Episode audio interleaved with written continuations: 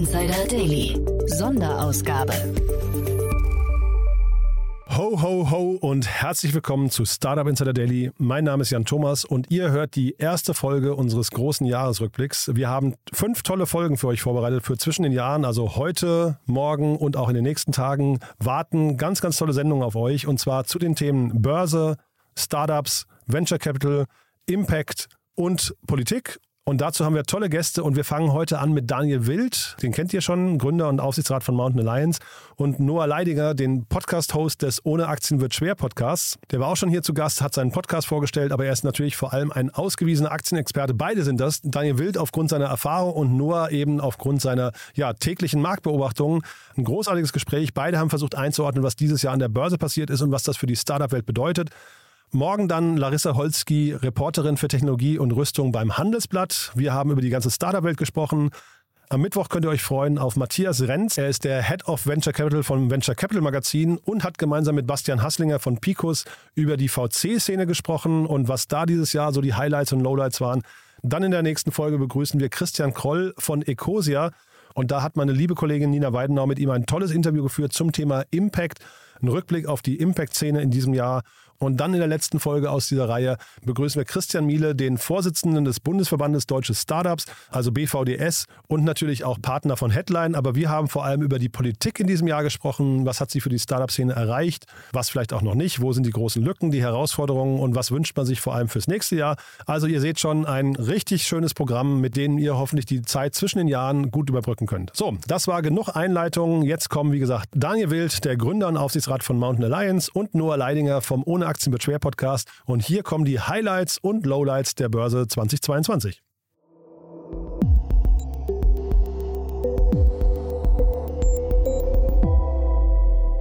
Sehr cool, also richtig hoher Besuch heute. Ich, ich, freue mich wirklich total. Bei uns sind Daniel Wild, Gründer und Aufsichtsrat von Mount Alliance und Noah Leidinger vom Ohne Aktien wird schwer Podcast. Hallo ihr beiden.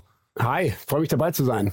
Hallo, ja. vielen Dank für die Einladung. Nee, wirklich mega cool, dass wir es das machen. Ähm, ich habe gerade vorhin geguckt, es gibt einen Film auf Netflix, der heißt Die zwei Päpste und so ein bisschen fühle ich mich gerade, ja. Ich habe den zwar noch nicht gesehen, aber Papstbesuch in, äh, im, im Quadrat kann man sagen, glaube ich. Also sehr, sehr cool. Wir wollen einen Rückblick wagen auf das Börsenjahr und das kann man eigentlich mit keinem besser machen als mit euch beiden. Von daher, vielleicht stellt ihr euch mal kurz vor, noch für die, die euch noch nicht kennen. Daniel, du vielleicht zuerst oder als Stammgast hier oder möchte Noah dem Gast äh, ja, den Vortritt? Ja, ich finde, Noah kriegt den Vortritt auf jeden Fall. Cool, Noah. Dann du. Ja, ich glaube, wenn man mich kennt, dann kennt man mich wahrscheinlich vom Ohne Aktien wird schwer Podcast, den täglichen Börsenpodcast, den wir gemeinsam mit, hier bei OMR, gemeinsam mit Unterstützung von Trade Republic machen sozusagen. Ähm, das mache ich hauptsächlich und sonst habe ich bei OMR jetzt auch noch angefangen, ein bisschen gemeinsam mit meinem Kollegen Flo Adomite die Startup Investments zu betreuen. Also wir sind jetzt kein klassischer VC, aber wir investieren hin und wieder kleine Angel-Tickets sozusagen in Startups mit Überschneidung zu OMR. Ähm, OMRX heißt das äh, Beteiligungsvehikel und das mache ich jetzt auch noch so ein bisschen mit. Aber ich glaube, kennen tut man mich vor allem durch ohne Aktien wird schwer.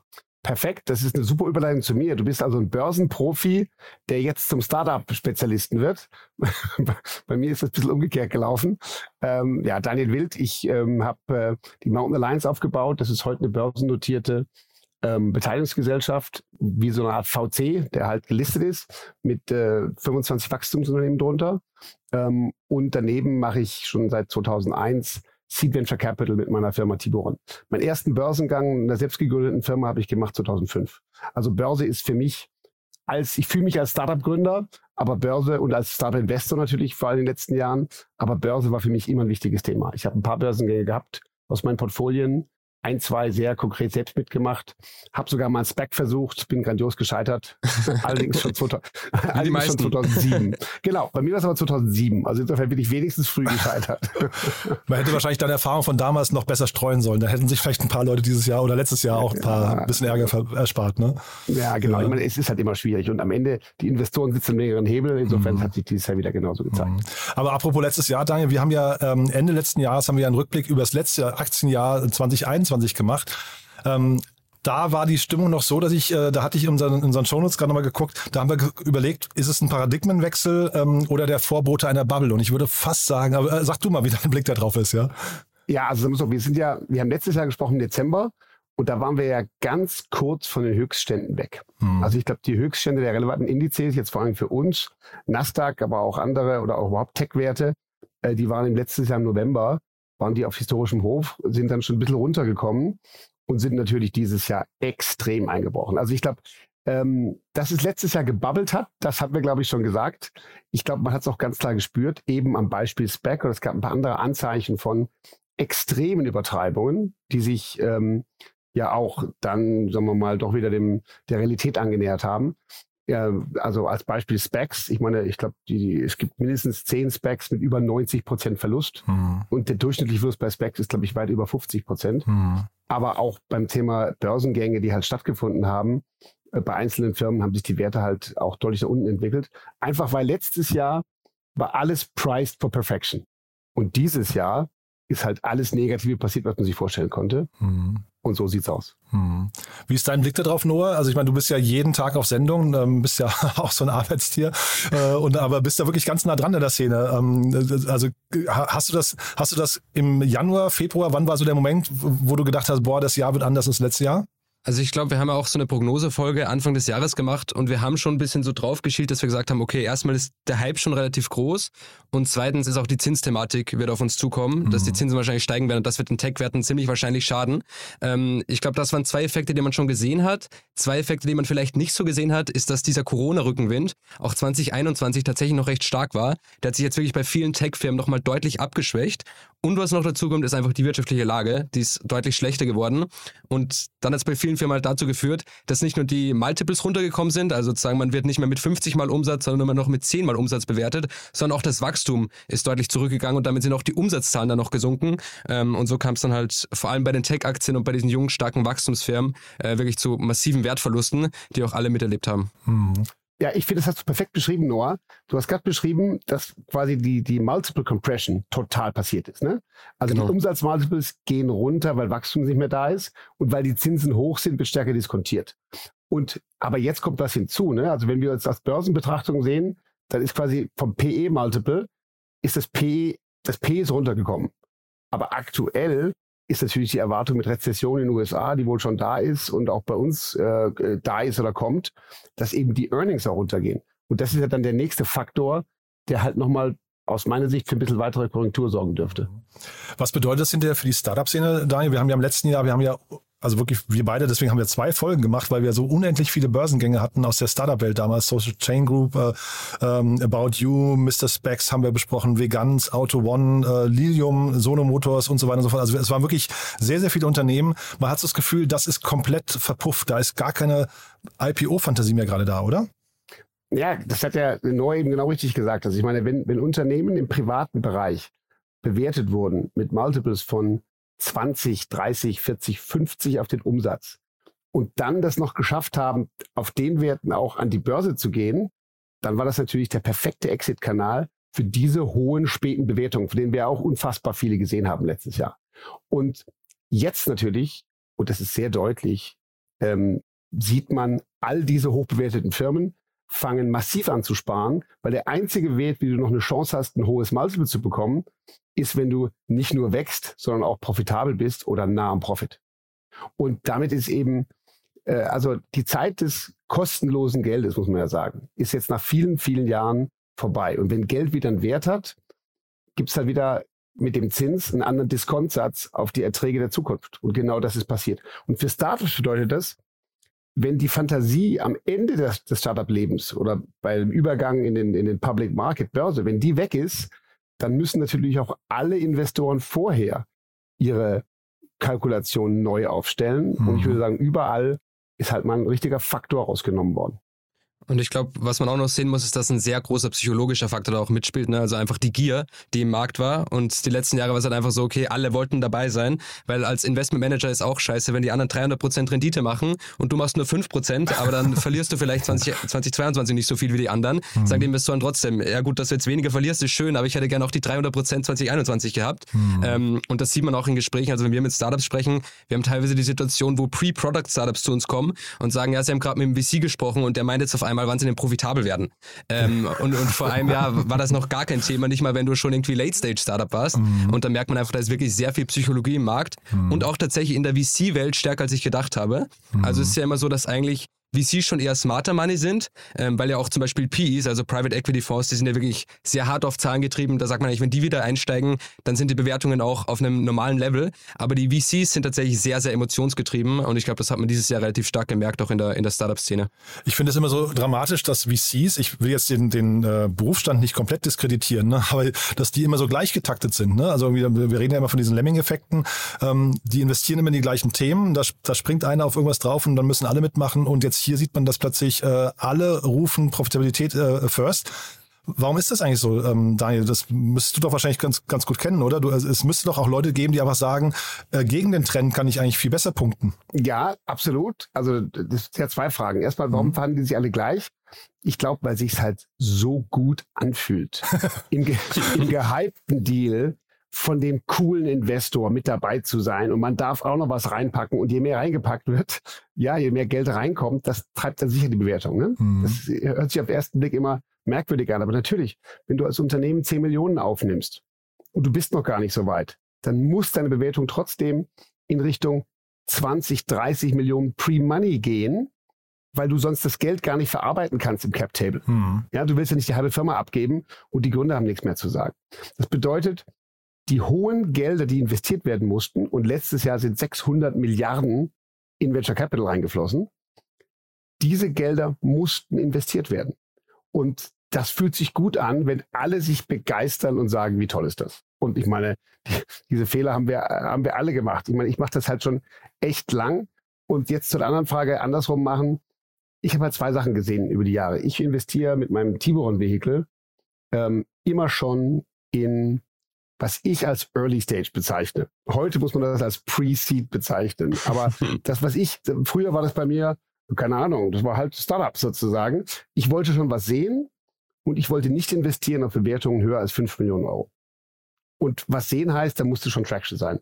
Und das, das hat dazu geführt, dass ich in den letzten zwei Jahren fast keine Investments machen konnte, weil es gab halt nichts mehr zu den Preisen. Mhm. Und ich habe trotzdem ein paar gemacht. Und auch ich habe dieses Jahr schon mal ein, zwei Abschreiber gehabt. Also das gehört halt dazu. Aber ich glaube, die Frage ist immer, wenn man das über die Zyklen hinweg sieht. Und ich selbst habe halt, ich mein, bin jetzt 51, mache jetzt Investments seit 2001. Mhm. Ich habe das jetzt halt über zwei starke Boom-Bust-Zyklen durchgesehen. Dann hast du halt irgendwann deine Regeln, bei denen bleibst du. Und letzter Satz dazu. Die besten Investments habe ich gemacht in Krisen und nach Krisen. Mhm. Weil da rennen die starken Unternehmer los und da sind die Bewertungen fair. Das heißt, was ich in den nächsten zwei Jahren machen werde, ist Double Down. Und ich glaube, was man aber sozusagen fairerweise für die VCs noch dazu sagen muss, äh, um, um sie ein bisschen in Schutz zu nehmen, zumindestens, ähm, du brauchst in der Startup-Welt Anschlussfinanzierungen. Und sozusagen, wenn du jetzt gerade, wenn du jetzt eher early unterwegs bist als VC und sagst, okay, ich investiere da jetzt überall und du kriegst aber deine Anschlussfinanzierungen nicht oder nur mit Downrounds, dann ist es für dich halt auch nicht gut. Also du kannst eigentlich in der VC-Welt nicht alleine komplett gegen den Markt agieren, weil du auf die anderen noch ein bisschen angewiesen bist. Äh, du bist auch als Later-Stage-VC irgendwann darauf angewiesen, dass du die Firma an die Börse bringen kannst. Wenn die noch nicht profitabel bist, ist, du brauchst einfach das Kapital und wenn du selbst nicht hast und alleine kannst du die nicht alle durchfinanzieren, äh, kannst du nicht komplett gegen den Markt gehen. Da bin ich völlig bei dir. Also das, das muss, das muss alles einander aufbauen. Das Interessante ist ja auch in Deutschland haben wir über die Jahre hinweg in unterschiedlichen Bereichen Lücken gehabt. Und jetzt aktuell, ganz, ganz aktuell, ist die Lücke natürlich genau da, wo du beschreibst, Noah. Die Exits passieren nicht. Und darum will keiner mehr ganz Late Stage finanzieren, weil der nächste Schritt nicht passieren kann.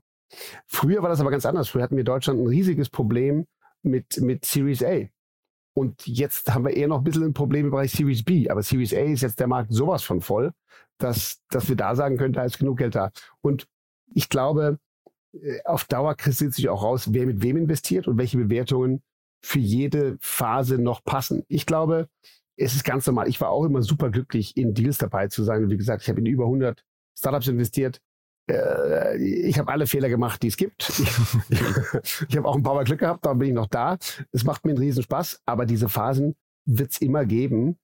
Und am Ende ist es, glaube ich, einfach, das ist nicht der Herdentrieb, sondern es ist, du, du gibst dir gegenseitig Bestätigung. Und du brauchst die auch, du brauchst ja auch mehr Leute mit drin, die dann weiterfinanzieren. Und ich glaube, jetzt wird sich zeigen, in den nächsten zwei Jahren, wie viele von den Firmen, die einmal hoch bewertet waren, die VCs jetzt gemeinsam durchbringen Und zum Glück gibt es dafür mehr Geld denn je. Mhm. Nur ihr habt ja äh, jeden Tag im Podcast ein bis zwei größere Stories. Ne? Also ähm, das ist wirklich ein toller Podcast. Wer die nicht kennt, unbedingt mal reinhören. Aber ihr, ihr seid ja da Story getrieben. Ähm, Daniel hat eben schon von Fantasie und Begeisterung gesprochen. Das ist ja im Prinzip Storytelling, ähm, wenn man es übersetzt, äh, wie man es wie man's eigentlich nicht besser machen kann aus dem Lehrbuch. Äh, hast du das Gefühl, das nimmt ab? Äh, Fällt es euch schwieriger, solche Stories zu finden? Nee, eigentlich nicht. Äh, Gerade dadurch, dass es Ausreißer ist nochmal eine viel größere Geschichte. Also wenn auf einmal jetzt eine Firma Rendite macht in dieser schwierigen Phase, ist da meistens noch viel mehr dahinter. Und letztes Jahr war es teilweise schwierig herauszukristallisieren, okay, wo ist jetzt einfach nur im Hype mitgeschwommen mhm. und wo ist mal wirklich eine gute Aktie. Und sozusagen die wirklichen Outperformer zu finden, ist jetzt relativ einfach. Weil wenn man sich anschaut, okay, wer hat seit Jahresanfang gut performt, dann sind das entweder wirklich sehr, sehr gute Firmen oder welche, die irgendwie eine Turnaround-Story haben oder so. Ähm, und von daher gibt es auf jeden Fall genug Geschichten noch zu erzählen, äh, die auch spannend sind, glaube ich. Mhm. Ja, du hast auch ein paar Ausreißer mitgebracht oder zumindest ein paar, paar Geschichten, finde ich. Das sind, man merkt, du bist sehr breit aufgestellt, ne? zumindest mit deinem Interessenspektrum. Aber zwangsläufig wahrscheinlich, ne? Ja, genau. Also ich glaube, wenn wir uns nur auf Tech-Aktien oder so fokussieren würden, auch wenn das vielleicht uns eher nahe liegt, dann wäre das für die Hörer langfristig nicht so interessant. Mhm. Ähm, und man merkt, glaube ich, auch, dass es als Investor an sich sehr sinnvoll ist, ein bisschen breiter aufgestellt zu sein, weil man auch Sachen übertragen kann. Ähm, und ich muss sagen, mittlerweile, gerade in diesem Jahr habe ich es auch gesehen, dass ich glaube, für viele langfristige Aktieninvestoren, die wirklich sagen, okay, ich will eigentlich ein Portfolio machen, für 20 Jahre will da nicht so viel draufschauen, dass Tech-Aktien vielleicht gar nicht so immer das Optimale sind. Weil die gerade in so Hypephasen wachsen die sehr schnell, skalieren sehr schnell. Aber was man jetzt gesehen hat, die können teilweise das Wachstum auch sehr schwer kontrollieren. Ähm, also diese ganzen Cloud-Business sind ja auch bei den Wachstumszahlen deutlich runtergekommen. Und da finde ich zum Beispiel sowas wie Dino Polska, das ist eine äh, polnische Einzelhandelskette, viel attraktiver, weil die haben einfach ein Modell, die bauen in Dörfern in Polen einfach immer so 300 Quadratmeter Stores, mhm. ähm, wo bisher einfach so Tante-Emma-Läden waren, die jetzt nach und nach aussterben. Und das Modell ziehen sie einfach über ganz Polen drüber und wachsen jetzt seit fünf Jahren äh, im Uhrentag mit 30 Prozent, äh, ohne da irgendwann mal runterzubrachen, immer, immer profitabel. Und die haben seit 2007 2000 Geschäfte eröffnet und keinen einzigen geschlossen. Äh, also es ist wirklich so ein Modell, das kannst du runterrechnen, das ist absolut genial. Ähm, und solche Modelle sind eigentlich als langfristiger Investor sehr, sehr attraktiv, weil da musst du nicht immer hinschauen. Also die Tech-Aktie musst du sehr stark verfolgen. Mhm. Okay, wie steht das jetzt im Vergleich zur Konkurrenz? Wie sind die Zahlen und so? Und bei so einem Modell kannst du eigentlich sagen, okay, wenn die das da über, über Polen drüber ziehen, dann wachsen jetzt auf jeden Fall noch fünf Jahre so weiter. Da gibt es eigentlich wenige Risiken, wenig, was da, was da schief gehen kann. Äh, das ist sozusagen, glaube ich, für Investoren noch viel berechenbarer, als wenn man jetzt immer nur sagt, okay, ich schaue nur auf Tech-Aktien, nur auf Software. Mhm. Hätte man eigentlich gar nicht gedacht, ne, dass im Supermarktsegment irgendwie so viel Platz ist. Also ich meine, Polen, klar, aber äh, so Lidl und Aldi sind ja so Erfolgsgeschichten, wo man eigentlich dachte, die sind schon quasi bis zum, bis zum Abwinken irgendwie schon kopiert worden, ne? Genau, aber die sind vor allem in den größeren Städten und die haben halt auch größere Formate ähm, und gehen gar nicht in diese kleinen Dörfer, weil sich ihre Logistik in den kleinen Dörfern nicht rentiert. Aber Dino Polsk hat halt so ein kleines Format gefunden, dann mit sehr speziellen Zulieferern auch, wo sie das halt in den ganzen Dörfern machen können. Mhm. Und da haben die halt ihre Nische gefunden. Und mhm. sie haben sogar jetzt einen großen Player, ich glaube Tesco oder so, aus England, der sich wieder aus Polen zurückzieht, äh, weil er einfach in dem Markt äh, irgendwie nicht Fuß fassen kann. Und Dino Polska ist noch zu 50 Prozent in den Händen von Gründern tatsächlich. Ähm, äh, der auch gar nicht an der Börse sein wollte, aber er musste mal an den PI verkaufen und der PI hat die Firma dann an die Börse gebracht. Mhm. Ähm, aber jedenfalls eine, eine wirklich äh, geniale Geschichte. Super spannend. Und wie findest du sowas? Ich meine, das finde ich ja Wahnsinn, weil so eine kleine polnische ist ja quasi ein polnischer Small Cap bisher noch, oder? Oder wie groß sind die inzwischen? Ja, schon ein paar Milliarden Bewertungen. Aber die habe okay. ich äh, über einen Podcast namens Business Breakdowns gefunden. Äh, das ist so ein ganz spannender englischer Podcast, die immer so ein Business sich anschauen mit einem Analysten und das so ein bisschen runterbrechen. Ähm, und die haben manchmal so Hidden Gems dabei. Weil das finde ich super, weil was ich immer denke ist, ich bin natürlich, weil ich in Deutschland äh, unternehmerisch tätig bin und meistens auch in Deutschland investiere, habe ich natürlich einen deutschen Fokus. Aber wenn du den deutschen Kapitalmarkt siehst, ich glaube, wir haben heute noch ein Prozent der weltweiten Marktkapitalisierung. Das war auch mal anders. Ne? Mhm. Und darum finde ich super spannend, dass du eben auch diese anderen Märkte dann anschaust. Denn natürlich kann man im US-Markt äh, sich beliebig lang beschäftigen, aber es gibt eben auch viel anderes. Und so, ein, so eine polnische spannende Firma finde ich super. Es gibt zum Beispiel auch in Indonesien, was ja ein genialer Markt ist eigentlich, was eine der größten Volkswirtschaften, zumindest gemessen an der Bevölkerung ist, gibt es auch sehr viele spannende Firmen. Obwohl da das Problem ist, das ist von den Rechnungslegungsstandards und so ein bisschen schwieriger und ich verstehe jetzt auch nicht unbedingt die Sprache. Das heißt, man kann nicht alle Filings und so lesen. Also da wäre ich mit Investments eher vorsichtig. Aber da gibt es auch wirklich spannende Firmen, die auch große Unicorns, äh, die dort mittlerweile aktiv sind. Und ich glaube, es macht schon Sinn, sich da auch international immer, immer umzuschauen. Hm. Du hast auch was aus dem Fashion-Bereich mitgebracht. Das fand ich jetzt sehr, sehr spannend, dass die bei dir unter positiven Überraschungen liefen. Du meinst Hugo Boss? Ja. Ja, Hugo Boss hat ja mit, mit Daniel Krieder diese große äh, Marketingkampagne da umgesetzt, mit den TikTokern und wirklich massiv Geld da reingepumpt. Ähm, und das ist ja sozusagen seitdem der am Amt ist, eigentlich sehr, sehr gut gelaufen. Ähm, auch von den Zahlen her, von den Wachstumszahlen her und auch so vom Gefühl her, wie sich die Brand irgendwie, irgendwie darstellt, ähm, finde ich, ist das schon sehr gut gemacht. Obwohl das ein Case ist, ne, der hätte auch gar nicht aufgehen können. Also es hätte auch sein können, dass die Marketingkampagnen nicht funktionieren. Mhm. Das ist halt ein gar nicht berechenbares Modell. Aber ich fand es beeindruckend, wie der das durchgezogen hat, äh, das so, das so wieder, wieder zu beleben. Mhm. Ja, die Marke war ja wirklich ähm, fast, also fast am Boden, kann man sagen, ne? Genau, und dann hat er halt diese, unter anderem mit KB Lame, diesen großen mhm. TikToker, hat er sehr bald geholt, dann recht viele Sportler und so. Und er hat sich da echt, also er hat ja irgendwie auch noch Hugo Boss nochmal klarer aufgetrennt in so zwei Untermarken ähm, und das echt sehr smart gemacht. Mhm. Aber, ja, ja, sorry. Ja. Gerade im Bereich Fashion ist natürlich so, da finde ich es äh, umso erstaunlicher, weil wenn wir so an die ganzen Fashion-Brands denken, die wir kennen, wiederum aus dem Tech-Bereich, also Fashion E-Commerce oder ähnliches, hat ja eigentlich durch die Bank gelitten. Insofern muss man sagen, noch, noch beeindruckender so eine Story hinzulegen. Und auch gerade wiederum, wie viele D2C-Brands gab es in den letzten Jahren, ne? D2C-Brands, Love-Brands, wie du es bezeichnen willst. Mhm. Und da hat nicht jemand halt eine alte Brand genommen und richtig was draus gemacht. Mhm beeindruckend. Wobei jetzt äh, Shein haben wir auch schon mal drüber gesprochen, ne? Das ist ja irgendwie so, äh, also vielleicht kannst du nochmal den, den Unterschied auch wirklich nochmal klar, klarstellen zwischen privater, äh, also Private-Bewertung und Public, weil das ist ja wirklich, haben wir im letzten Jahr jetzt gemerkt, extrem spannend. Aber die sind ja, glaube ich, das teuerste Startup der Welt, wenn ich es richtig weiß, ne? Oder nach TikTok wahrscheinlich, ne? Shein ja, müsste nach TikTok sein, ja. Ja. Ja, auf jeden Fall gehören sie zu den teuersten. Ich meine, genau früher gab es halt auch als Wachstumsstory für, für börsentätige Firmen wunderschöne Public-Private Arbitrage. Das hieß, man hat als Public-Firma, also als börsentätige Firma, eine nicht börsentätige gekauft mhm. und man hat gekauft mit einem, keine Ahnung, Gewinn-Multiple von 10 und man war selbst an der Börse bewertet mit 15 und das war eine Accretive Acquisition. Also wunderbar konnte man das hochmultiplizieren. Und in den letzten zwei Jahren war es halt genau umgekehrt. Da waren dann die privaten Unternehmen plötzlich höher bewertet als die börsennotierten oder beide waren hoch bewertet und da ist natürlich extrem viel an Bewertung auch runtergekommen. Ich meine, Shein weiß ich nicht, ob es da Anpassungen gibt. Da hat man ja auch nicht so viele Zahlen von denen, wenn sie mhm. public sind. Ähm, da wird es natürlich auch ein paar Anpassungen nach unten geben, aber natürlich wird es ein paar Stars geben, äh, wie SpaceX oder andere, die halt dauerhaft unglaublich wertvoll sind. Ich meine, TikTok, ByteDance haben wir eben auch genannt als eine der besonders wertvollen. In den USA gibt es gerade Ver Verbotsdiskussionen wenn das passiert, ist die Bewertung auch ähm, um einen Faktor kleiner. Hm. Welche Bereiche hast du dir angeguckt, Daniel, dieses Jahr? Oder worüber, vor allem, worüber, hast du dich gefreut? Also gab es da bestimmte Dinge? Also jetzt, ja, absolut. Also am allermeisten habe ich mich gefreut, dass es wenigstens mal in letzter Zeit mal wieder einen guten Börsengang gab mit Porsche. Mhm. War überhaupt nicht mein Feld. Aber wenn man sieht, was dieses Jahr an Börsengängen abgesagt wurde, auch einige Namen, die wir schon diskutiert haben, mhm. äh, Thomas, wer vielleicht in die Börse geht und so, da wurde alles abgesagt brauchen wir nicht aufzuzählen, aber gibt es eine große Liste. Nur sowas wie Porsche ist natürlich das perfekte Beispiel, wie ein Börsengang funktioniert. Sowas gibt es jetzt nicht ständig. Aber ich meine, die haben 25 Prozent plus gemacht dieses Jahr. Hm. Im selben Zeitraum hat der DAX auch ordentlich plus gemacht. Das war jetzt diese positive Herbstphase. Aber trotzdem mal zu sehen, dass so ein klassisch deutsches Superunternehmen auch so eine Bewertung hinlegt und dann verteidigt, das äh, hat mich gefreut. Ansonsten habe ich mir natürlich angeschaut, wer von den Firmen, über die wir gesprochen haben, hat sich denn wie entwickelt in letzter Zeit? Wir haben mal über Home2Go gesprochen. Mhm. Die sind an der Börse ja 64 Prozent dieses Jahr runtergekommen.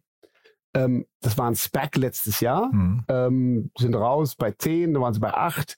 Jetzt sind sie aktuell bei ungefähr 2,30 Euro. Wachsen aber.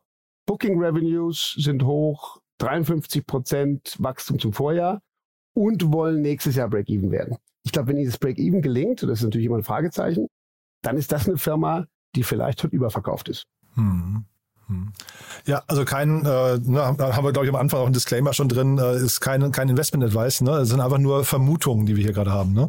Ganz genau. Ja. Also wir, ich bin Startup-Investor mhm. und für mich ist die Börse der Exit, aber da wir natürlich einiges an die Börse auch gebracht haben schon mhm. und auch bei Mountain Alliance noch ein, zwei Börsen, die im Portfolio haben, ist für uns Börse natürlich trotzdem wichtig, weil mhm. wir verkaufen ja nicht gleich alles. Und für unseren Net Asset Value ist natürlich dann, wenn die Börsen stark runtergehen, dann trifft das unser Portfolio auch. Hat euch das überrascht, dass so mehrere Firmen dann irgendwie von der Börse runtergenommen wurden, so Home, äh, Home 24 oder jetzt auch Twitter im ganz großen Stil? Ähm, ist das ein Trend, den wir in Zukunft noch mehr sehen werden? Also ich glaube, man hat ja gerade gesehen, dass Thoma Bravo irgendwie einen 33 Milliarden Dollar Buyout Fund geraced hat. Das ist so einer der größten Private Equity Player, der sich vor allem auf Tech-Firmen fokussiert. Ähm, das heißt, ich glaube, wir werden das in den nächsten Monaten noch mehr sehen. Ich glaube aber, das ist tendenziell ein gutes Zeichen, weil diese, ich habe es vorhin schon gesagt, Private Equity Investoren sind eigentlich sehr, sehr smarte Money mhm. und die investieren eigentlich eher auf Bewertungslevels, die eher gesund sind. Ähm, und das heißt, wenn die jetzt da Softwarefirmen runterkaufen, ich glaube, diese Woche haben sie für 6 Milliarden Cooper Software gekauft. Das ist so eine Ausgabenmanagement-Software. Ähm, und ich glaube, wenn man das vermehrt sieht, ist eigentlich ein gutes Zeichen, dass zumindest bei diesen Tech-Titeln dann schon mal wieder ein bisschen äh, ein Boden erreicht ist. Hm.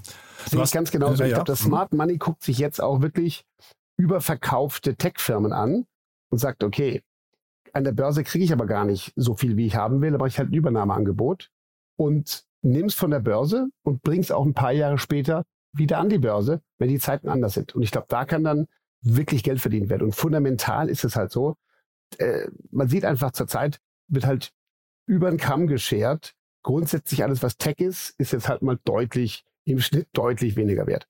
Das erleben wir mit unserer eigenen Aktie ständig. Und dann musst du halt sagen, okay, die Fundamentals sind besser geworden, aber das müssen halt Profis dann irgendwann erkennen. Und entweder sind die an der Börse, dann bewegt sich die, die Aktie, oder aber irgendwann gibt es eben auch mal Leute, die sagen, super, da gibt es den einen oder anderen Tech-Übernahmekandidat. Also ich glaube, da wird es mehr geben und ich bin genau wie Noah der Ansicht, das ist super. Da gibt es ja Leute mit viel Geld und viel Zeit, die sagen, ich pick mir jetzt die Perlen raus und nehme die ganz von der Börse und bringe sie zwei, drei Jahre später wieder auf einen neuen Wert wieder rein. Und tendenziell ist auch das auch oft für die Firmen gut. Also diese PIs sind ja auch so dann operativ nochmal involviert, schauen, sie Effizienzen heben und so weiter. Also es hilft auch oft den Firmen operativ nochmal weiter. Und es gab jetzt zum Beispiel diese Woche einen ganz spannenden Deal, dass die Firma BDD Capital heißen die, die haben vor einem Jahr Weber, also den Grillhersteller, in die Börse gebracht und kaufen ihn jetzt günstiger wieder zurück äh, von der Börse runter. heißt, der hat, der hat dieses Jahr auch ein gutes Geschäft gemacht. Ich glaube, die haben die für über 4 Milliarden an die Börse gebracht. Jetzt kauft er sie für unter drei wieder zurück. Ähm, also es ist auch ein ganz, ganz guter Deal. Ja, der Pip Klöckner spricht ja immer davon, dass äh, äh, Unternehmen an der Börse entsorgt werden. Ne? Das finde ich immer äh, ein bisschen despektierlich manchmal auch oder vom Gedanken her zumindest.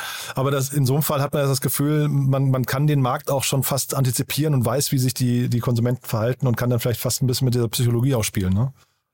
Ja, obwohl ich glaube, also das Entsorgen würde ich, würde ich so gar nicht sagen. Ähm, ich glaube, was schon immer ist, dass die Private-Investoren natürlich besseren Einblick in die Zahlen haben, muss man fairerweise so sagen. Also so ein PI kriegt auch nochmal mehr Zahlen vor der Übernahme, als man jetzt als Public Investor hat. Mhm. Ähm, aber ich glaube, es ist dann einfach normal, dass es an der Börse mehr Schwankungen gibt. Und zum Beispiel About You, die letztes Jahr an die Börse gegangen sind, die haben es einfach perfekt getimt. Ne? Die hatten noch mhm. vollen Corona-Rückenwind ähm, und sind dann quasi zum Peak an die Börse gegangen. Die sind jetzt abgestürzt. Aber die wären in der privaten Valuation auch abgestürzt, wenn man die fair angelegt hätte. Also ich glaube, die, die Entsorgungslogik ist da bei den Investoren gar, gar nicht so stark ausgeprägt. Mhm. Ja, Pip hat es, glaube ich, äh, oft im Kontext von, von Klarna zum Beispiel, ne, oder sowas, ähm, wo man ja auch, ähm, Daniel, da, da greift ja auch dieses äh, Thema mit den Secondaries irgendwie äh, nicht mehr, ne, wenn dann, wenn man plötzlich merkt, dass so ein Unternehmen im, im privaten Sektor völlig überbewertet ist, zumindest scheinbar. Und ähm, das heißt, diese alten Spielregeln, wie du sie vorhin skizziert hast, die greifen vermutlich auch in der nahen Zukunft nicht mehr, oder?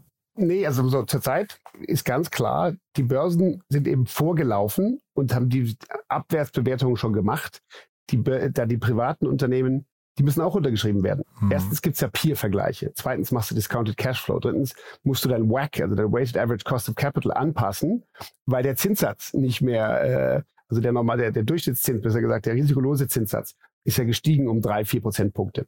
All das führt dazu, dass du, wenn du sauber dein Portfolio bewertest, du einfach zu niedrigen Bewertungen kommst. Das müssen die Privaten auch machen. Nur so radikal, wie es die Börse macht in manchen Fällen und auch zu radikal, wenn dann halt mal eine Stimmung sich durchsetzt.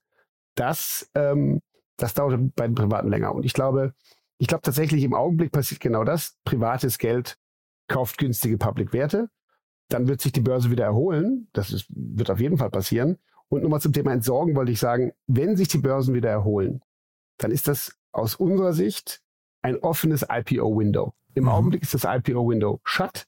Börsengänge gehen nicht, es sei denn, du bist Porsche in ein, zwei Jahren gibt es wieder ein offenes IPO-Window. Und dann gehst du raus. Und das ist dann nicht Entsorgen, sondern dann ist einfach der Risikoappetit der Börseninvestoren da für neue mhm. Aktien, für Börsengänge. Und das nimmst du mit. Mhm. Und eigentlich ist der höchstens der Fehler, wenn sowas dann zurückgekauft wird für 25 äh, oder 50 Prozent weniger. Das finde ich eigentlich immer schade. Das macht dann zwar für den Käufer Sinn, aber eigentlich müssen die an der Börse dann bloß durchhalten Hm. Weil irgendwann wird sich der Wert dann doch durchsetzen. Hm.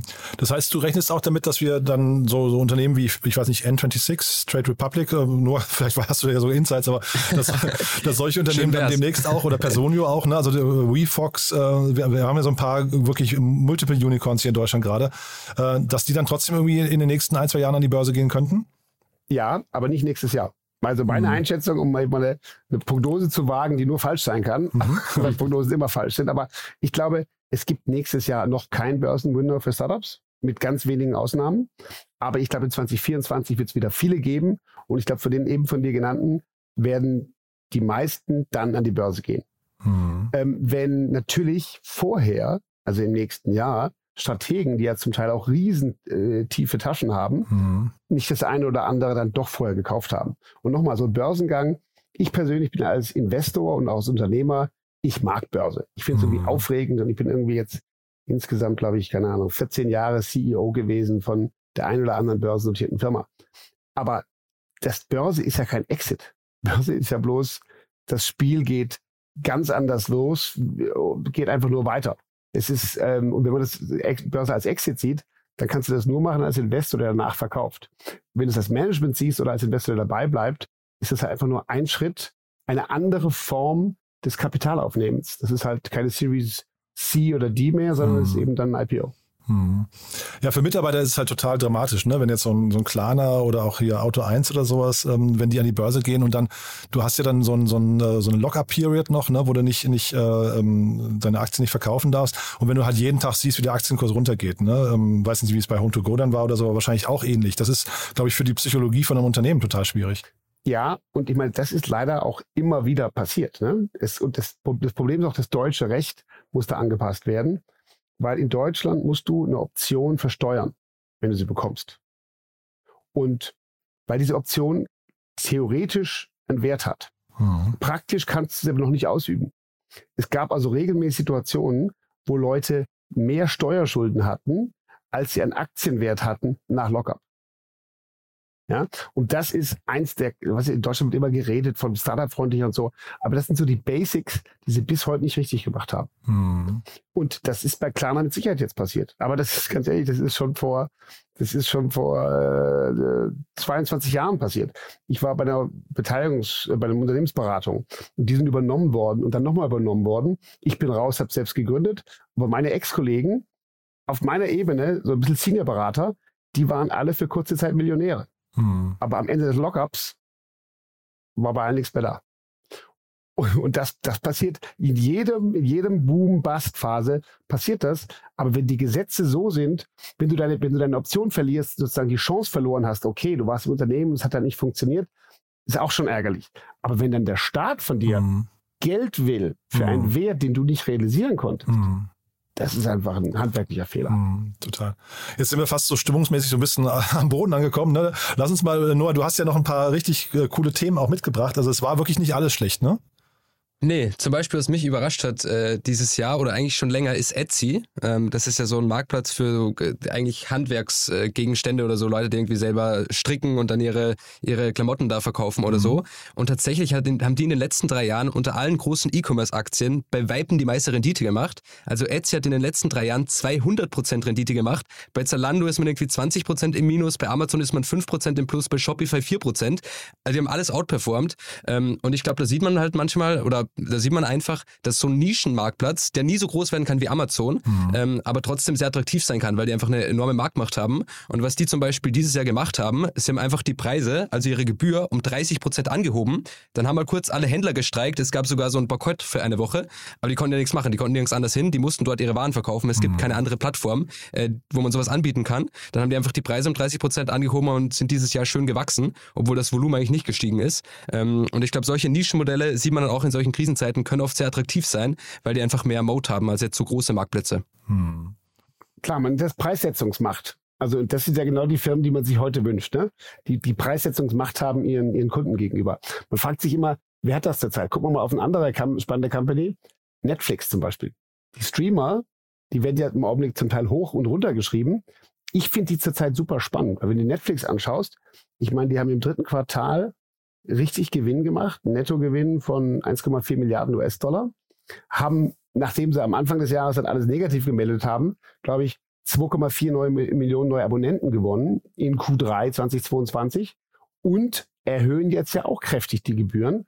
Und eigentlich kommen wir auch nicht weg, oder? Ist das eine Firma mit Preissetzungsmacht, die sich genauso stark entwickeln kann? Oder sagst du, die sind im allgemeinen Streamer-Trend und müssen kämpfen?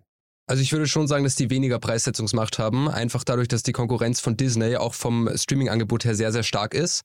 Ähm, also ich glaube, und da hört man auch, dass Leute irgendwie ihre Abos beenden, wenn die Preise zu stark steigen. Ich glaube, was bei denen eher eine große Chance ist, ist dieses Werbemodell. Also dass man da einfach Werbung auf, auf Netflix ja schaltet, was auch nächstes Jahr kommen soll. Und ich glaube, da sind eigentlich sehr viele Nutzer bereit zu, einfach Werbung zu schauen, wie auch beim TV, wie auf YouTube. Ähm, und das könnte für Netflix, gerade wenn der Werbemarkt wieder ein bisschen anzieht, sogar noch attraktiver werden. Also da kann man langfristig pro Nutzer eigentlich noch mehr Umsatz machen als mit dem Abo-Modell. Ähm, und ich glaube, das könnte für die wieder sozusagen zum, zum Wiederbeleben der Aktie führen. Ich glaube, nächstes Jahr oder Anfang nächsten Jahres wird es vielleicht noch ein bisschen schwierig, weil die ja immer noch sehr viele Verluste machen. Das wird von der Börse einfach auch demnächst noch abgestraft werden, glaube ich. Aber langfristig haben die ein sehr gutes Produkt, haben eine sehr große Fanbase. Ich meine, das ist ja auch unfassbar viel wert. Und auch der Content-Katalog wird ja immer wertvoller. Der kostet jetzt viel Geld, aber man baut ja da langfristig auch einen enormen Wert auf. Ähm, und von daher sehe ich es langfristig eigentlich auch positiv, die Firma. Ähm, aber ich glaube, die Preissetzungsmacht, dass man da nicht wegwechseln kann, haben sie halt leider nicht, weil es ja Konkurrenz gibt. Hm. Klar, bin ich bei dir. Es gibt die Konkurrenz, aber ich bin halt ein totaler Fan von der Firma, weil also als Startup, der mal gestartet ist mit, wir machen Blockbuster platt, indem wir die Videos per Post verschicken. Das war das erste Modell. Und dann die Streams und Downloads und dann die eigene Content-Produktion. Und ich bin bei dir. Das Thema Werbung, das mag ich als Nutzer natürlich nicht, aber ist ein super spannender Hebel. Ist ja auch bei Amazon ein Riesenhebel, ne? Was die bei Amazon für einen Werbemarkt plötzlich generiert haben, ist auch Wahnsinn. Aber ich sehe noch einen anderen Pivot, der auch nicht einfach ist, aber die wollen natürlich auch ins Games, in den Game-Bereich rein. Hm. Und wenn man weiß, dass der Games-Markt viel größer ist als der, als der Kinomarkt und Videomarkt, eventuell, also wenn ich es einem zutraue, dann dem Netflix-Gründer. Hm. Ja, die Debatte hatten wir ja schon mal, Daniel, da habe ich ja gesagt, also meine größere Wette wäre, dass die irgendwann irgendeinen Musikstreaming-Anbieter kaufen. Das, das würde, glaube ich, aus meiner Sicht mehr dazu denen passen, aber da bin ich sehr gespannt, wer von Obwohl, uns beiden... Das wäre ja kein, ja. das wäre kein attraktives Business. Also sozusagen, wenn man sich die Zahlen von Spotify ansieht, Musikstreaming ist ja, ja durch die ganzen Labels einfach kein, kein so attraktiver Markt. Mhm. Ich glaube, der Master-Move wäre eigentlich, dass Microsoft Activision nicht übernehmen darf und dann Netflix sagt, okay, dann kaufen wir sie. Ähm, und dann mhm. die, die, die, die, die, größte Game-Library, also ich konnte es sich, glaube ich, nicht leisten, aber das wäre so ein Merger. Äh, ich glaube, da könnte eine Firma entstehen, die wahnsinnig viel Wert hat, weil da hat man wirklich starken Content in beiden Nischen. Mhm. Ähm, aber muss man sehen, wahrscheinlich wird es jetzt doch Microsoft kaufen, auch wenn da gerade das irgendwie bezweifelt wird von den, von den Kartellbehörden. Mhm. Und dieses Thema Preissetzungsmacht ist ja wirklich super spannend. Äh, ist das so ein Aspekt, mit dem du auch deine Aktien jeden Tag anschaust, nur die ihr besprecht? Also ist das so einer von den wichtigen Indikatoren oder woran machst du deine Predictions dann fest? Also ja, auf jeden Fall. Das ist schon was, was man sich immer anschaut. Irgendwie die Marktposition, auch die sozusagen der Mode zu, den, zu dem Wettbewerb, ob man irgendwie einen Vorteil hat, der auch nachhaltig bestehen bleibt. Das ist ein Faktor, den man sich immer anschaut.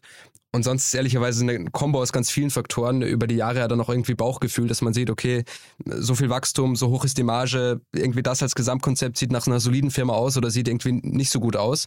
Ähm, also das kann man oft, da gibt es kein so Schema, dass man runterrattert, sondern man schaut sich eigentlich alles so ein bisschen an, man liest sich durch, was macht die Firma und dann hat man schon ein gutes Gefühl dafür ähm, über die Jahre, okay, da ist jetzt irgendwie ein Geschäftsmodell, das sehr attraktiv ist und da ist ein Geschäftsmodell, das eigentlich an vielen Stellen Schwierigkeiten hat. Hm.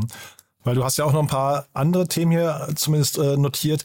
Ich kenne die Namen offen gestanden zum Teil nicht ähm, und habe mich gerade gefragt, ob da einer dabei ist, der noch Preissetzungs, äh, zumindest Durchsetzung hätte, ja, äh, der, der Preise diktieren kann ich glaube, äh, äh, wenn es um Diktieren geht, eine Geschichte, die ganz spannend ist, ähm, ist, dass sich der Asana-Gründer dieses Jahr, der heißt, Asana ist so eine große Softwarefirma, mhm. die wertvollste Softwarefirma mhm. in Australien, ähm, und der Gründer von denen, Mike Cannon Brooks, dem gehören da immer noch 22 Prozent davon, was ja für einen Startup-Gründer eigentlich noch sehr, sehr viel ist. Normalerweise geben die ja deutlich mehr Anteile ab. Das heißt, der hat jetzt auch irgendwie ein Vermögen von 8 Milliarden. Und was der jetzt gemacht hat, der hat sich beim größten australischen Energieversorger 10 Prozent gekauft, ist da reingegangen und hat gesagt, okay, wir stellen jetzt alles um. Ihr müsst schneller aus Kohle raus, äh, ihr müsst mehr auf Nachhaltigkeit setzen. Dann hat er da irgendwie vier Aufsichtsratmitglieder äh, installiert, obwohl der bestehende Aufsichtsrat gesagt hat, nee, die wollen wir nicht. Aber die anderen Aktionäre haben gesagt, doch, wir wollen eigentlich, dass das Kohle, äh, Kohlegeschäft schneller abgestellt wird.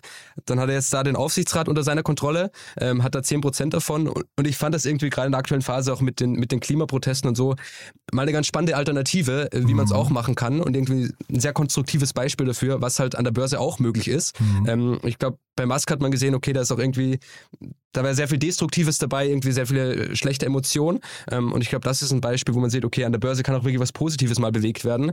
Und das hat man auch dieses Jahr öfter gesehen, dass irgendwie aktivistische Investoren rein sind und gesagt haben, okay, Nachhaltigkeit ist für uns ein wichtiges Thema, wir müssen das vorantreiben. Ähm, und ich glaube, das ist was, was man in Zukunft mehr sehen wird. Mhm. Atlassian war das übrigens, ne? nicht Asana, nur, nur ah, ja, Atlassian, ja, genau. genau sorry, ne? ja. ähm, weil du gerade Börsen äh, nochmal gesagt hast, wir haben ja jetzt zum Glück bis dato, oder, also wir jetzt hier in der Runde noch nicht über Krypto gesprochen, aber vielleicht, wenn wir kurz mal zu den negativen Überraschungen kommen, ich glaube, da können wir diesen ganzen FTX-Bereich eigentlich, oder es gab ja noch mehrere so Mini-Black Swan-Events, äh, die können wir eigentlich nicht ausklammern, oder? Die, die haben sich doch wahrscheinlich auch auf die Börsen, aufs Börsenklima ausgewirkt, oder? Würde ich auf jeden Fall sagen, ja. Ähm, und ich glaube auch auf Startup-Klima, ehrlicherweise. Also mhm. gerade für die ganzen, also FTX ist ja eine der, der größten Kryptobörsen, die jetzt irgendwie wahrscheinlich ein kompletter Betrugsfall war einfach. Also der Typ hat einfach das Geld genommen ähm, und für seinen Hedgefonds dann verzockt. Ähm, ganz einfach gesagt, auch das Geld der Investoren hat er scheinbar direkt an seinen Hedgefonds rüber überwiesen, die zwei Milliarden. Und das war ja auch eins der größten Startups, wo irgendwie Sequoia investiert hat. Dieser kanadische Pensionsfonds, der jetzt auch immer mehr in Startups investiert, mhm. war da auch mit drin. Ähm, und ich glaube, gerade für Fintechs ist es jetzt schon so, dass Sequoia und die ganzen anderen sagen, okay, was macht ihr denn da eigentlich? Äh, Finanzgeschäft scheint ja doch irgendwie ein bisschen kritischer zu sein ähm, und irgendwie viel Fraud-Potenzial zu haben. Ähm, und ich glaube, gerade der Fintech-Szene tut das jetzt erstmal nicht gut. Ja, da bin ich bei dir. Also ich habe auch überlegt, ob es der Börse stark geschadet hat, vielleicht ein bisschen, weil ja. natürlich auch sehr viel Geld generiert wurde aus diesen ICOs oder anderen äh, Emissionen von, von, von Kryptowährungen, die dann auch anders investiert wurden. Aber wo du ganz klar merkst, das Geld, was die Kryptojungs dann hatten, das floss natürlich in Venture Capital, in Direktbeteiligungen und natürlich auch in Patek und Rolex-Uhren. Und, und, all diese Dinger kannst du genau sehen, wie sie gefallen sind. Mhm. Ja, du kannst sehen, wie die Trophy-Uhren seit diesem Crash so um 20, 30 Prozent runter sind. Und du kannst auch sehen, wie im Startup-Bereich es einfach bestimmte Investoren gab, die halt jetzt ganz Portfolien verkaufen. Und das wiederum ist für uns spannend, weil wir als Mountain Alliance immer Portfolien kaufen wollen. Also da ist, glaube ich, der Impact sehr direkt. Ich glaube, Börse, die einzig börsennotierte ist ja, glaube ich, Coinbase, ne? Die hat natürlich auch gelitten, mhm. aber ich glaube, die größere Börse, ich weiß gar nicht, als FTX crashte, hat das sozusagen einen Börsenimpact an sich gehabt? Nee, ich glaube nur auf die Krypto-Player. Also genau wie du gesagt hast, es gibt Coinbase, dann zum Beispiel Robinhood, dieser der Neo-Broker, der hat ja auch relativ großes Krypto-Exposure. Dann gibt es ein paar so Mining-Firmen, ein paar kleinere. Hm. Aber ich glaube, was man einfach sehen muss, der Kryptomarkt ist ja wirklich sehr, sehr klein. Also der gesamte Kryptomarkt hat einen Wert von 900 Milliarden. Das wäre nicht mal unter den Top 3 börsennotierten Firmen vom Wert hm. her. Also es ist eigentlich wirklich ein Mini. Wird auch äh, im Vergleich zur Größe viel zu viel drüber gesprochen, weil es eigentlich völlig irrelevant ist von der Summe her. Mhm. Äh, also es gibt irgendwie äh, Verwahrbanken, die 30 mal mehr Geld verwahren, als im gesamten Kryptomarkt ist. Mhm. Ähm, also ich glaube, von da war da der Impact nicht so groß, aber ich würde sagen eher für die Startup-Welt auch. Weil dieses Fraud-Thema ist ja, glaube ich, immer was, was so ein bisschen unterbewusst mitschwingt. Also man glaubt es ja eigentlich immer nie, aber dann kommt halt so eine Elizabeth Holmes und sagt dann irgendwie, ja, der funktioniert und sieht irgendwie auch gut aus, hat einen guten Lebenslauf.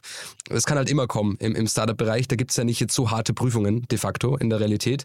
Ähm, und ich glaube, das lebt dann immer mehr auf und das tut der ganzen Startup-Welt einfach nicht gut. Nein, der Wirecard-Prozess hat gerade begonnen. Ne? Also wir, wir, genau. wir, kennen das ganze Thema ja auch. Ne?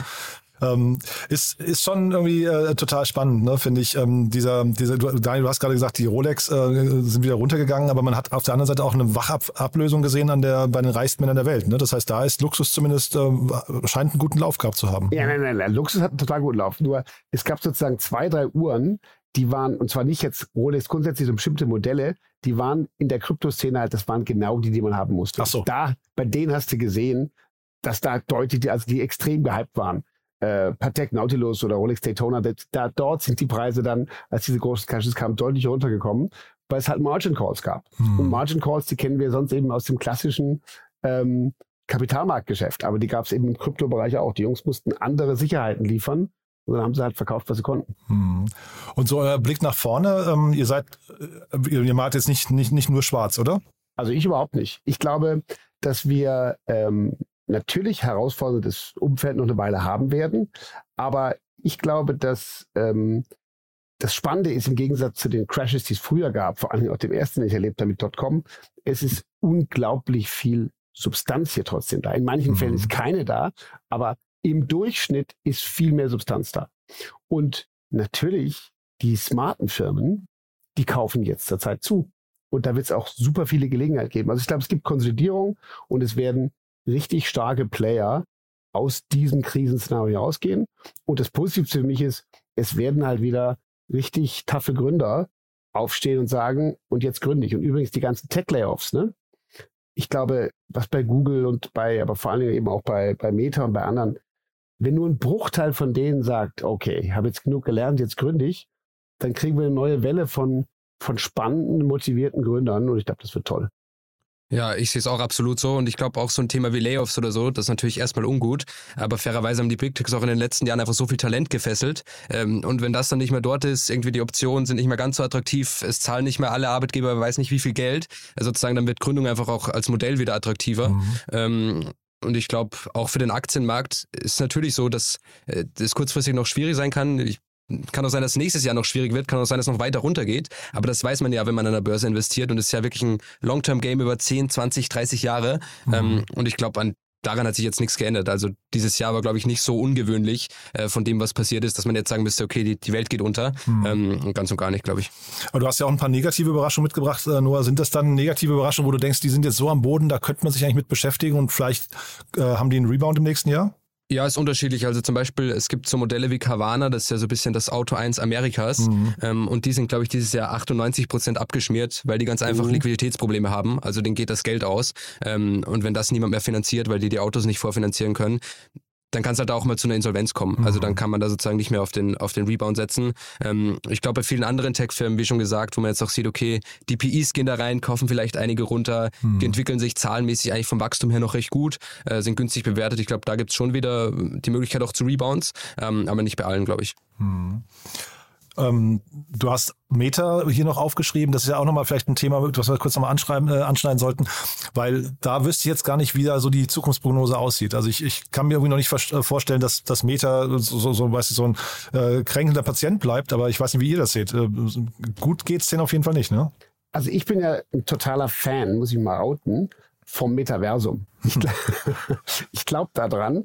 Ich glaube immer noch nicht dran, dass das, was jetzt der Meta, äh, die Meta-Firma macht, dass das jetzt der weiße letzte Schluss ist. Mhm. Aber ich glaube, dass das von Zuckerberg ein bold Move ist zu sagen, wo bewegt sich das hin? Weil das die Zukunft nicht nur die Frage sein kann, ob Filmchen jetzt 30 Sekunden laufen oder drei Minuten und die Attention Span von oben nach unten oder rechts und links gescrollt wird. Mhm. Ich glaube, da ist er schon, da hat er schon die klaren Blick darauf, dass irgendwas ganz anderes, Neues auf Dauer kommen muss, um auch die Menschen zu beschäftigen.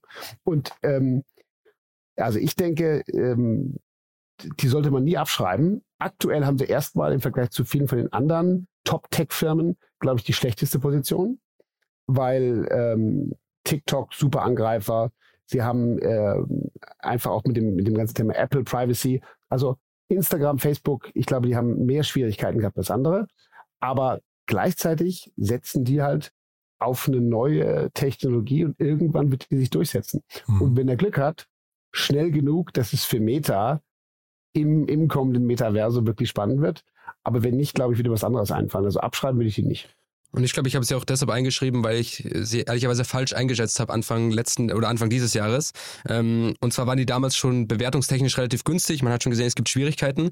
Aber ich dachte eigentlich, dass Mark Zuckerberg viel mehr auch auf, auf Geld und Bewertung aus ist. Und es gibt ja einen ganz einfachen Move für ihn, um die mhm. Aktie nach oben zu treiben. Das wäre zu sagen, okay, wir fahren die Meta-Wette runter, wir investieren dann nicht mehr 10 Milliarden im Jahr, sondern nur noch eine Milliarde. Mhm. Die Aktie würde sofort durch die Decke schießen. Mhm. Aber das hat er nicht gemacht. Der hat wirklich gesagt, okay, mir ist jetzt die Bewertung sozusagen egal, ich setze das jetzt durch und investiere in den nächsten zehn Jahren 100 Milliarden Dollar, was ja wahnsinnig viel ist. Also es gibt in Deutschland eine Handvoll Firmen, die so viel wert sind überhaupt. Mhm. Ähm, also es ist wirklich oh. schon eine sehr, sehr große Wette, die er da macht. Ähm, und ich weiß auch nicht, ob ich die Wette so mitgehen würde. Ähm, aber ich fand es ehrlicherweise beeindruckend, dass er das wirklich so durchzieht. Und eigentlich, glaube ich, jeder Berater hätte eben gesagt, du fahr das mal runter, mach da mal eine Milliarde, ist immer noch viel. Mhm. Ähm, aber der hat wirklich gesagt, okay, nee, das ist mir jetzt egal, ich will das so durchziehen. Ich glaube, da ist die Zukunft und das ist schon beeindruckend unternehmerisch, auch wenn es jetzt nicht das ist, was sich vielleicht alle Aktionäre wünschen würden. Genau, wenn wir jetzt zurückdenken an die Beginne, an den Beginn von Amazon und, und, und Bezos, da war das ja genauso. Der mhm. hat jahrelang mhm. seinen Investoren gesagt, jetzt, jetzt, mich interessieren die Gewinne von heute nicht, schau mal auf die Zukunft. Und also, da sind sehr viele Wetten aufgegangen. Und ich glaube, ähm, ob jetzt die aufgeht, wie gesagt, das weiß ich auch nicht. Aber ich bin vollkommen bei dir, Noah. Ich finde super, dass der sagt, mhm. das ist das große Ziel und da mhm. will ich hin. Mhm. Und und das wird natürlich jetzt die Art des Investors ähm, verändern, die dort dabei sein wollen. Aber spannend wird es bleiben. Und WhatsApp hätte er eigentlich, eigentlich auch noch, ne, was er monetarisieren könnte, was er irgendwie auch nicht macht. Also, also wenn, wenn Obwohl, du, das geht ja langsam an zumindest. Also Ach so, das ja? ist so der nächste, der nächste Schritt, den er macht. Ist auch, äh, wir haben hier zum Beispiel auch einen WhatsApp-Newsletter bei OMR, den, Aha. den Philipp macht. Ähm, und da zahlt man auch sozusagen für jede Nachricht zum Beispiel, äh, zahlt man da paar Cent, die man da verschickt. Aha. Ich glaube, das ist schon zukünftig eine Wachstumswette, die auch aufgehen kann, die zu einer Cash-Cow werden kann. Ähm, und ich glaube, was, was ein recht ähnlicher Case ist wie Meta gerade, ist BioNTech in Deutschland eigentlich. Ähm, die sind ja zum Beispiel immer viel weniger wert als Moderna in Amerika, obwohl die relativ gleiche Umsatz- und Gewinnzahlen haben. Und einer der Hauptgründe dafür ist zumindest aus meiner Sicht eigentlich, dass BioNTech sehr wenig Gewinn an die Aktionäre ausschüttet, sondern der Gründer einfach sagt, okay, nee, ich will einfach die Gewinne reinvestieren in die ganze Forschung. Der Gründer hat ja bisher auch noch nichts verkauft von den Anteilen. Bei Moderna sieht das ganz anders aus. Äh, Ich glaube, der Moderna-Gründer hat da schon äh, einige Milliarden mittlerweile äh, rausgenommen. Und Moderna zahlt einfach viel mehr Dividende an die Aktionäre. Das heißt, die wissen, okay, einen Teil von den Gewinnen kriege ich mal sicher zurück. Und bei BioNTech kann es auch sein, die ganzen Gewinne fließen in Forschung, da kommt nichts raus dabei. Ähm, Und das muss man sozusagen als Investor auch niedriger bewerten. Aber ich glaube, das ist auch so ein Unternehmer, der da irgendwie ähnlich sagt, okay, nee, mir geht's da um Forschung, ich will das Geld reinvestieren und der das auch durchzieht, unabhängig davon, was die, was die Börse will. hm. Ja, sehe ich genauso. Und ich meine, der, der ist ja eigentlich, äh, kommt aus der Krebsforschung. Und da geht es ja genau genommen um personalisierte Krebstherapie. Und das, die Tatsache, dass er mit seiner Technologie mal schnell ähm, das Thema Covid-Impfstoff mitlösen konnte, war irgendwie ein toller Nebeneffekt. Aber das, woran der eigentlich forscht, daran glaubt er ja. Und ich würde auch sagen, super. Dafür ist es da. Und ich bin bei dir. Es liegt an der Dividende. Und das andere ist natürlich auch, wenn BioNTech ein US-Unternehmen wäre in Kalifornien, wäre es vielleicht auch höher bewertet. Absolut, Mhm. absolut, ja. Mhm. Vielleicht noch eine kurze Frage zum Schluss. Ne? Ähm, Also China haben wir jetzt noch relativ ausgeklammert. Guckt ihr überhaupt noch nach China oder war das das Jahr jetzt dort äh, auch regulatorisch so schwer einschätzbar und hat so, hat so ein paar, äh, ich weiß nicht, ähm, Kapriolen geschlagen, dass man einfach sagt, damit möchte man sich eigentlich eher nicht mehr beschäftigen? Naja, das war der vierte Black Swan dieses Jahr. Ja. und, und ich glaube, vielleicht war es kein Black Swan, aber ich finde, ähm, bei China ist natürlich, wir sind jetzt mitten in der Öffnung der Corona-Restriktionen. und was jetzt alle sehen, die neuesten Prognosen sind, dass gerade weil sie jetzt endlich mit den drakonischen Maßnahmen aufhören, wir erstmal ein abgeschwächtes Wirtschaftswachstum haben werden, Mhm. weil natürlich plötzlich eine Menge Arbeiter halt dann doch Corona bekommen und nicht todkrank werden, aber halt für eine Weile ausfallen. Und also ich finde, die Mischung aus Staatsdirigismus, den du sowieso nicht einschätzen kannst, und der Frage, ob Xi Jinping Wachstum will oder braucht oder nicht. China war früher viel einfacher einzuschätzen. Und heute ist es sehr, sehr schwierig geworden. Ähm, und darum, ich gucke da schon hin, weil es super relevant ist für die Frage, wie die Gesamtbörsenstimmung ist, die dann für uns auch wichtig ist. Mhm. Aber in China investieren, dafür ist mir Xi Jinping viel zu wenig äh, kapitalistisch. Ich bin auch sehr vorsichtig, was, was Investments angeht, aber man muss es natürlich im Blick behalten. Aber ich würde auch sagen, für alle, die auf China schauen, schaut doch, wie gesagt, auch mal nach Indonesien oder auch nach Indien. Äh, Ich glaube, Indien ist auch ein sehr spannender Markt, die jetzt eigentlich mehr in diese kapitalistische Richtung auch gehen und sagen, okay, wir wollen jetzt eigentlich das Kapital, das bis jetzt nach China geflossen ist, äh, schickt das mal hierher sozusagen. Apple verlagert ja auch teilweise die, die Produktion darüber und so weiter.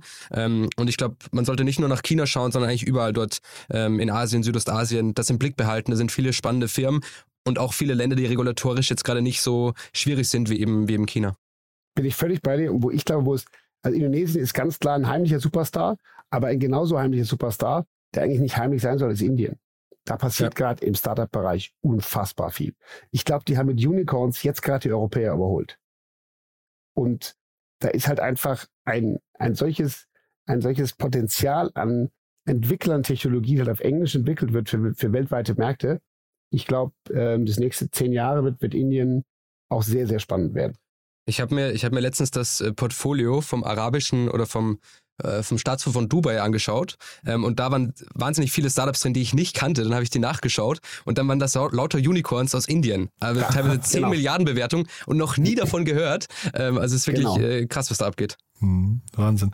Und vielleicht nochmal kurz, du, Daniel, du hast ja vorhin schon gesagt, du rechnest nicht im nächsten Jahr mit den Börsengängen, sondern im übernächsten Jahr. Kommen die Specs nochmal wieder? Nein. okay, Also, natürlich- geht's nicht, ja. Na, natürlich kommen die Specs wieder. Der englische Spitzname, also der amerikanische für Specs, ist Blank Check Company. Ja? Die, die kommen dann wieder, wenn die Investoren wieder Lust haben, Blankoschecks zu schreiben. Mhm. Weil so ist es ja von der Wahrnehmung her. Ne? Mhm. Du schreibst jemanden Blankoscheck, damit der irgendwas einkaufen geht. Jetzt sagen wir mal, wenn man ins Kleingedruckte schaut von diesen Spec-Dingern, dann sieht man, dass es die Investoren sind, die Hedgefonds-Guys, die eigentlich immer ihr Geld zurückholen können und damit sehr sicher gefahren sind. Und am Ende ist damit diese, dieses Spec-Window ist durch. Und Spec-Windows kommen selten als IPO-Windows. Ich bin sicher, wir haben in den nächsten fünf bis zehn Jahren mal wieder so eine richtige, schöne Bubble-Phase und dann wird es auch Specs wieder geben. Ich kann mir auch gut vorstellen, dass die dann unter einem anderen Namen kommen. Also dann heißen die ganz anders, aber schlussendlich ist einfach nur ein schneller Weg an die Börse zu gehen und viele Anteile abzugeben. Ja. Äh, das wird es immer wieder geben, glaube ich, wenn die Gier groß genug ist, dass man jetzt möglichst schnell raus will an die Börse ähm, und einem dann noch egal ist, wie viele Anteile man eigentlich da verliert. Hm. Also ich drücke auf jeden Fall den deutschen Spec-Companies, die mal an die Börse gegangen sind in den letzten ein, zwei Jahren, echt die Daumen. Ne? Da, da, so Sachen wie Linium und so weiter, die werden ja auch alle schon totgeschrieben, aber irgendwie habe ich die Hoffnung, da, da geht noch was. Ähm, wollen wir mal schauen, was, was daraus wird. Ne? Aber ich höre raus, ihr seid optimistisch. Ich überlege gerade mit Blick auf die Uhr, haben wir was Wichtiges vergessen? Ich glaube, wir haben die halbe Welt besprochen. cool. Du, dann hat mir das, oder du, äh, ihr, äh, hat mir großen Spaß gemacht, dass ihr da wart. War wirklich ein sehr, sehr cooles und sehr, sehr kurzweiliges Gespräch. Und äh, ihr beiden seid wahrscheinlich am besten auf LinkedIn zu erreichen, ne, wenn man mit euch reden möchte. Genau, jederzeit. Genau. Super. Dann ganz lieben Dank, kommt gut ins neue Jahr. Vielen Dank, Danke dir. Bis dann. Danke. Ciao. Bis bald. Ciao. Ciao, ciao.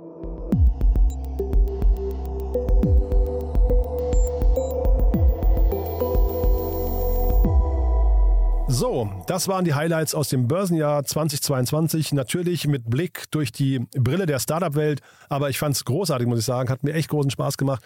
Danke nochmal Daniel Wild und Noah Leidinger für diese tolle Momentaufnahme, für diesen tollen Rückblick. Hat wirklich großen Spaß gemacht. Und dann, wie gesagt, nicht vergessen, morgen geht es weiter mit Larissa Holzki vom Handelsblatt. Am Mittwoch dann das Thema Venture Capital mit Matthias Renz, dem Head of Venture Capital vom Venture Capital Magazin und Bastian Hasslinger von Picos. Dann am Donnerstag Christian Kroll von Ecosia mit meiner lieben Kollegin Nina Weidenauer zum Thema Impact. Und am Freitag dann Christian Miele vom Bundesverband Deutsche Startups zum Thema Politik und der Frage, wie nahe liegen Anspruch und Wirklichkeit wirklich beieinander. Ja, also ihr seht schon, es lohnt sich wieder reinzuschalten. Ich hoffe, es hat euch Spaß gemacht heute. Teilt das gerne in eurem Freundes- und Bekanntenkreis. Wir freuen uns natürlich immer, wenn die Folgen, gerade diese aufwendigen Folgen hier, möglichst viele Hörerinnen und Hörer erreichen. Dafür schon mal vielen Dank an euch und ansonsten wünsche ich euch eine erholsame Zeit und hoffentlich bis morgen. Ciao, ciao.